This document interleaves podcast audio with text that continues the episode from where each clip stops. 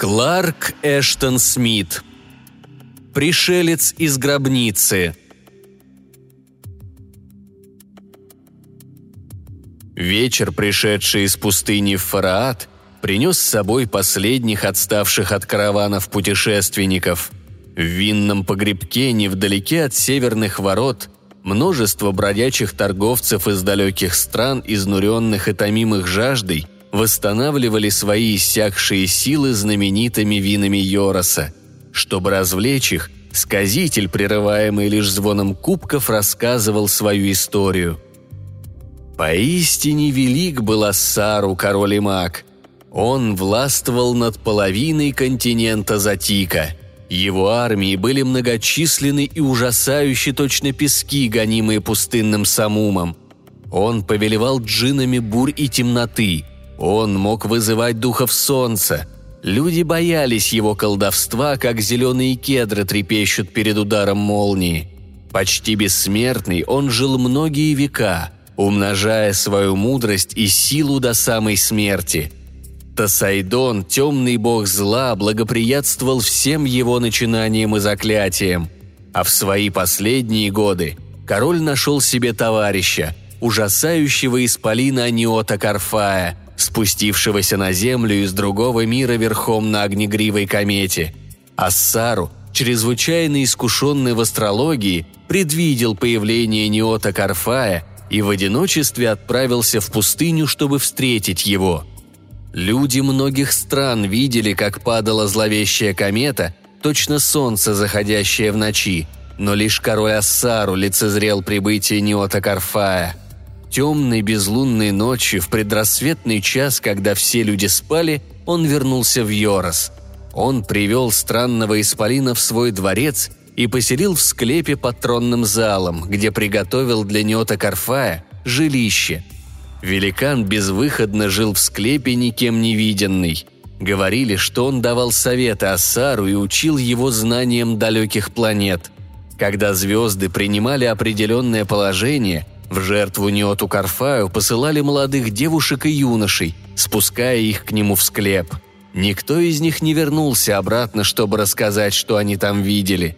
Неизвестно, каков был облик Исполина, но все, кому доводилось бывать во дворце, слышали в подземном склепе приглушенный шум, похожий на медленный грохот огромных барабанов и странное бульканье, которое мог бы издавать подземный фонтан – Иногда из подвала доносилось зловещее кудахтанье, словно в подземелье заточили безумного Василиска. Многие годы Неот Карфай служил королю Ассару, а тот взамен оказывал ему услуги. Потом великана поразил странный недуг, и никто больше не слышал доносящегося из ужасного склепа кудахтанья.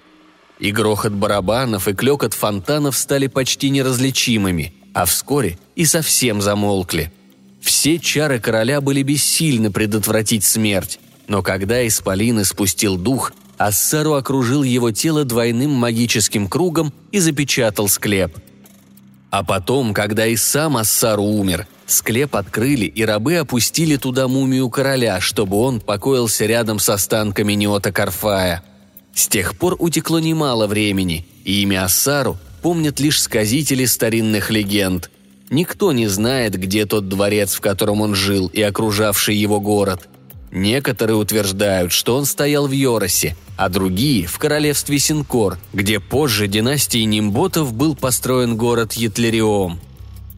И доподлинно известно лишь одно – где-то в закрытом склепе лежит мертвое тело великана из чужих миров, а рядом с ним – король Ассару – и они все еще окружены внутренним кругом заклятия Ассару, которое оберегает их тела от тления все эти годы, пока разрушаются города и государства, а вокруг еще один внешний магический круг, защищающий место их вечного сна от любого вторжения.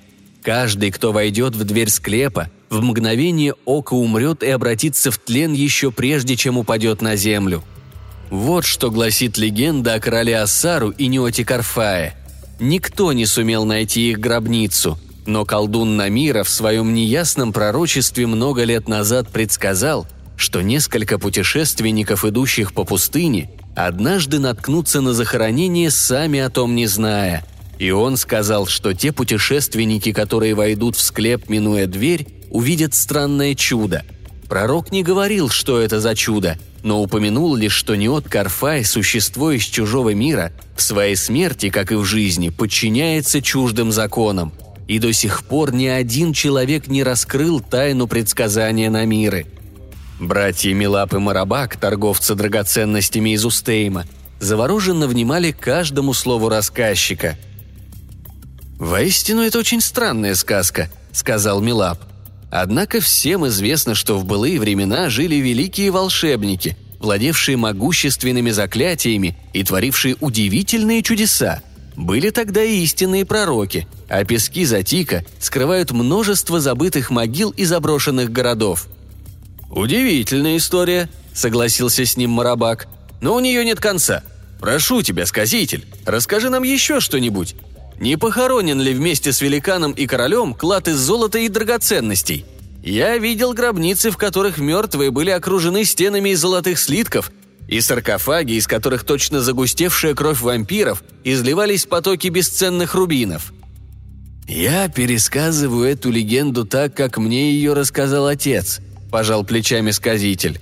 «Те, кому суждено найти гробницу, да скажут остальное, если им посчастливится вернуться назад.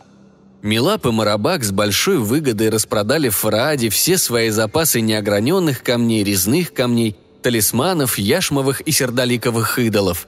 И теперь с грузом розовых и пурпурных черных жемчужин из южных морей, черных сапфиров и винных гранатов Йороса вместе с другими торговцами возвращались на север, через Тосуун в родной далекий Устейм на берегу Восточного моря. Дорога шла через опаленную безжалостным солнцем страну – Теперь, когда караван уже приблизился к границам Йороса, пустыня стала совершенно мертвой. Темные и неприветливые холмы напоминали лежащие навзничь мумии огромных великанов. Пересохшие русла рек впадали в сухие озера, покрытые коростами соли. Гребни серого песка вздымались на осыпающихся утесах, где когда-то плескались спокойные воды. Клубы пыли поднимались вверх и опадали, будто мимолетные призраки – Зловещий глаз стареющего солнца, точно чудовищно огромный уголь равнодушно взирал на выжженную землю с обуглившихся небес. Караван осторожно углублялся в эту гористую пустыню, по всей видимости необитаемую и совершенно безжизненную.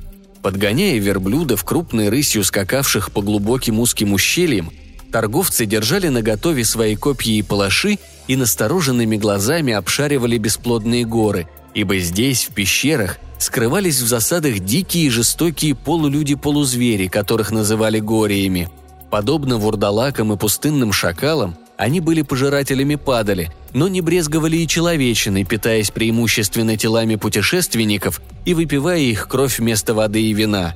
Эти страшные создания наводили ужас на всех, кому приходилось путешествовать между Йоросом и Тосууном – Солнце подбиралось к зениту, пробиваясь своими палящими лучами на дно самых узких и глубоких ущелий. Мелкий светло-пепельный песок был абсолютно неподвижен, не тревожимый больше ни единым дуновением горячего ветра. Ни одна ящерица не отваживалась показаться на раскаленных камнях. Дорога плавно пошла под уклон, следуя по руслу какой-то древней реки между отлогими берегами – Здесь вместо всегдашних лужиц остались лишь ямы, заполненные голышами или забучими песками, в которые верблюды погружались по колено. И тут, без какого-либо предупреждения, за изгибом извилистого русла возникла толпа омерзительных, бурых, как земля гориев. Они появились сразу со всех сторон, поволчьи прыгая с каменистых склонов или же, подобно пантерам, бросались на путешественников с высоких уступов – эти отвратительные создания были невыразимо свирепыми и стремительными. Не издав ни звука, за исключением хриплого кашля и фырканья, и вооруженные лишь своими острыми зубами да серповидными когтями, они волной наваливались на караван. Казалось, что десятки этих существ набросились на каждого всадника. Несколько верблюдов сразу же упали на землю, когда гории принялись зубами рвать их ноги, бока и спины, или, подобно бешеным собакам, повисли, вцепившись в горло, а всадники скрылись из виду погребенные под телами беснующихся чудищ, которые немедленно бросились пожирать их. Сундуки с драгоценностями и тюки дорогих материй были вскрыты в свалке, яшмовые и ониксовые статуэтки валялись в пыли, Жемчуга и рубины, никем не замеченные, лежали в лужах крови, ибо в глазах Гориев не имели ни малейшей ценности. Милап и Марабак, так уж получилось, ехали в хвосте каравана. Они немного отстали, хотя и не по собственному желанию, ибо верблюд, на котором ехал Милап, ушибся о камень и захромал.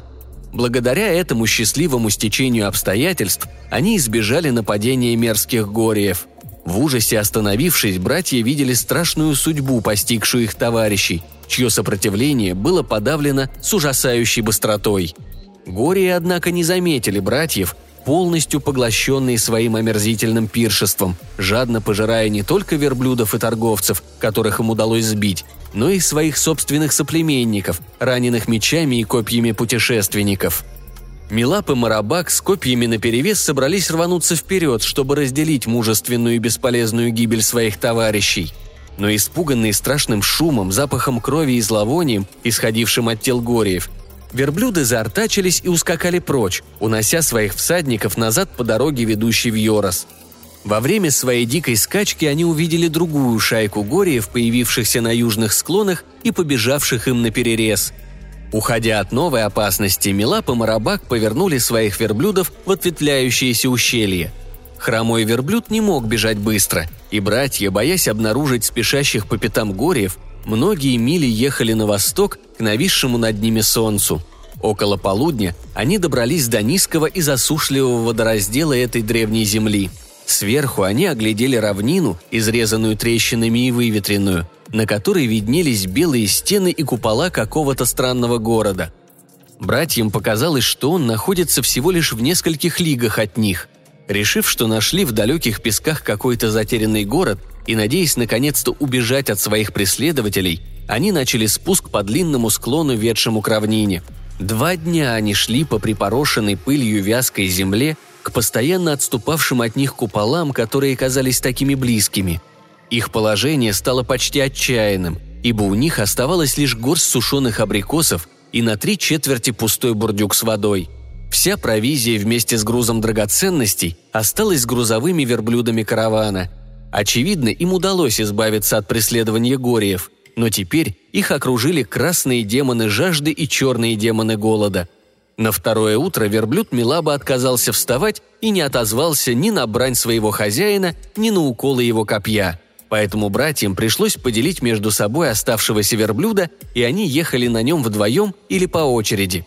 Часто они теряли из виду сверкающий город, появлявшийся и вновь исчезавший точно причудливый мираж. Но на второй день за час до заката они вступили вслед за длинными тенями разбитых обелисков и осыпавшихся сторожевых башен в переплетение древних улиц. Очевидно, город когда-то был блестящей столицей – но сейчас большинство его величественных дворцов превратилось в груды обвалившихся глыб. Барханы пришли сюда через горделивые триумфальные арки, заполнив мостовые и дворы. Шатаясь от усталости, оплакивая крушение своих надежд, Милап и Марабак брели по улицам в поисках колодца или пруда, которые пощадили бы жестокие годы опустошения. В сердце города, где стены храмов и великолепных зданий все еще преграждали дорогу всепоглощающим пескам, они обнаружили развалины старинного акведука, ведущего к бакам, сухим, точно печки. Братья видели забитые пылью фонтаны на рыночных площадях, но нигде не было ни намека на воду. Утратив всякую надежду, они вышли к развалинам высокого строения, которое могло быть дворцом какого-то забытого монарха. Огромные стены все еще стояли, как обломки былого величия города – Ворота, охраняемые позеленевшими медными изваяниями мифических героев, круглились уцелевшими арками. Поднявшись по мраморным ступеням, путешественники очутились в огромном зале без крыши. Гигантские колонны возвышались, словно подпирая пустынные небеса. Широкие плиты пола были усыпаны обломками обвалившихся сводов, балок и пилястров. В дальнем конце зала виднелось возвышение из белого мрамора с черными прожилками, на котором, вероятно, с давних времен стоял королевский трон. Приблизившись к нему, Милап и Марабак услышали тихое и неотчетливое бульканье, будто журчание скрытого от глаз ручья или фонтана. Звук, казалось, шел из глубин под полом дворца. Отчаянно пытаясь определить источник этого звука, они взобрались на возвышение. Здесь с высокой стены рухнула огромная глыба, мрамор треснул под ее весом, и часть плиты обрушилась в подземелье, образовав темное зияющее отверстие. Именно из этой дыры и исходило журчание, непрестанное и ритмичное, словно биение сердца. Братья склонились над ямой, вглядываясь в оплетенную паутиной тьму, сквозь которую пробивалось неверное мерцание от неразличимого источника. Они не смогли ничего разглядеть. Ноздрей коснулся сырой и затхлый запах, точно дыхание сокровищницы, долгие годы простоявшей запечатанной. Им казалось, что равномерный, похожий на гул фонтанов шум раздавался всего лишь в нескольких футах ниже, во тьме, ближе к одному краю разлома. Ни один из них не смог бы определить глубину подземного склепа. Коротко посовещавшись, братья вернулись к своему верблюду, невозмутимо ждавшему у входа во дворец, и, сняв с него упряжь, связали поводья в один длинный ремень, чтобы использовать вместо веревки. У мраморного возвышения они закрепили один конец ремня на выступе упавшей глыбы и опустили другой в темную яму. Крепко держась за веревку, Милап спустился на глубину около 10 или 12 футов, прежде чем ноги нащупали твердую опору – все еще не решаясь отпустить конец ремня, он очутился на ровном каменном полу.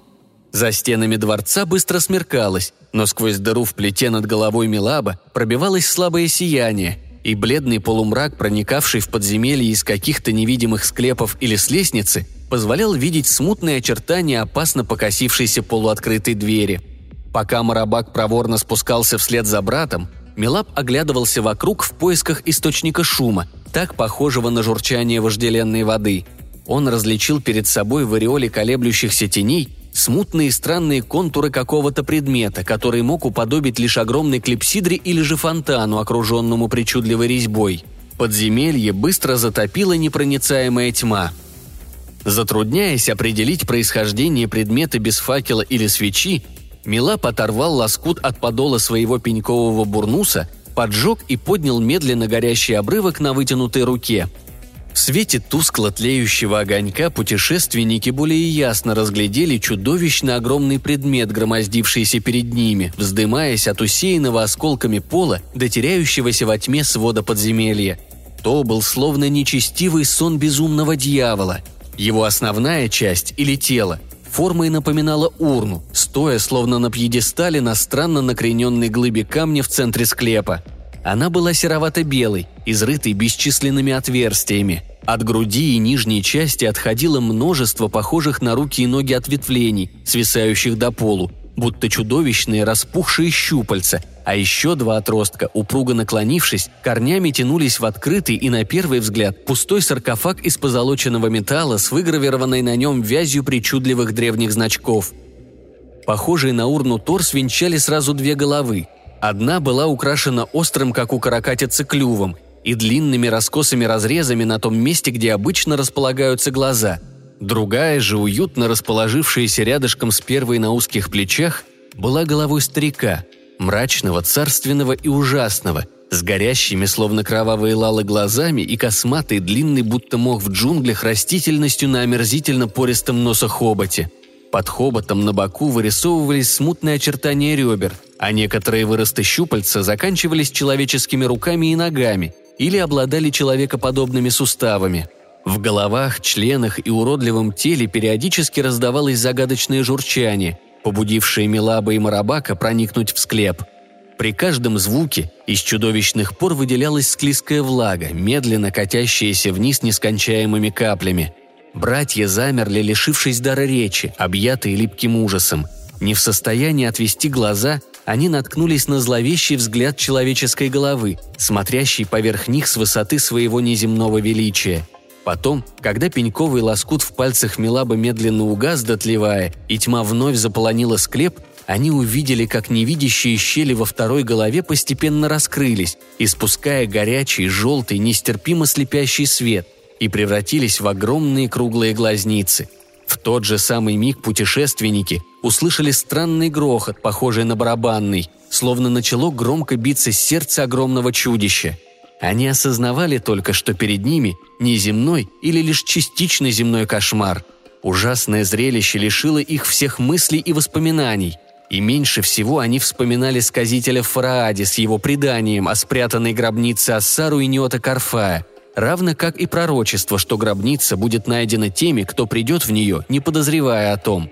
Молниеносно выпрямившись и потянувшись, чудовище подняло передние щупальца, переходящие в коричневые сморщенные старческие руки, и протянуло их к оцепеневшим от ужаса братьям. Из мерзкого, будто у каракатицы клюва, раздался пронзительный дьявольский клёкот, а губы царственного старика начали произносить на незнакомом Милабу и Марабаку языке слова торжественного песнопения, звучавшие как колдовские заклинания.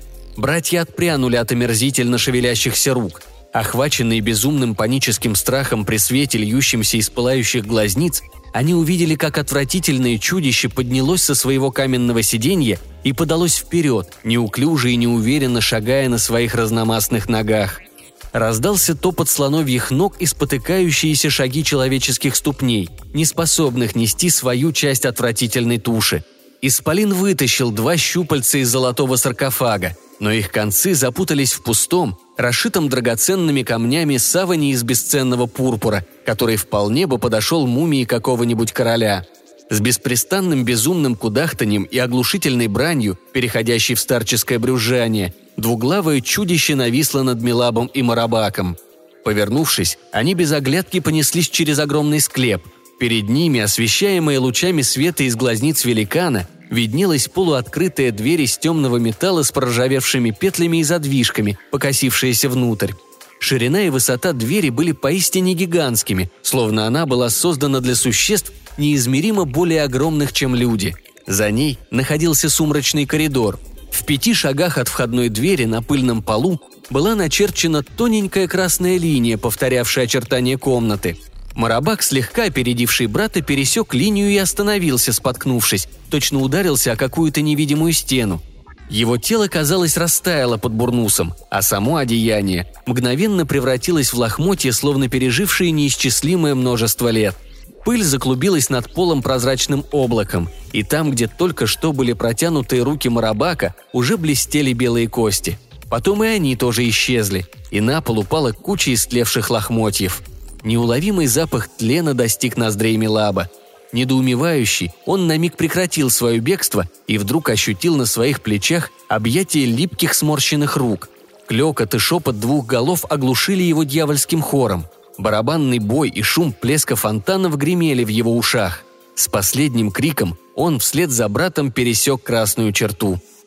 Мерзкое чудище, одновременно бывшее человеком и ужасным порождением далеких звезд, неописуемый сплав сверхъестественного воскрешения, продолжало неуклюже ковылять вперед, не останавливаясь. Руки Ассару, позабывшие начатое было заклинание, схватили две кучки пустого тряпья – Коснувшись их, чудовище зашло в полосу смерти и разложения, которую Ассару сам установил, чтобы навеки защитить склеп от вторжения извне. Через миг в воздухе висело исчезающее бесформенное облако, словно оседающий легкий пепел. Потом в склеп вернулась тьма, а вместе с ней и смертельная тишина. Ночь окутала своим черным покрывалом эту безымянную страну – и под ее покровом в город ворвались гори, преследовавшие Милаба и Марабака по пустынной равнине. В мгновение ока они убили и сожрали верблюда, терпеливо ждавшего своих хозяев у входа во дворец. Потом, в старом зале с колоннами, они обнаружили отверстие в мраморном помосте, сквозь которое братья спустились в склеп. Они жадно обступили дыру, принюхиваясь к запаху лежащей внизу гробницы. А потом разочарованно пошли прочь, ибо их чуткие ноздри сказали, что след пропал, а в гробнице нет ни живых, ни мертвых –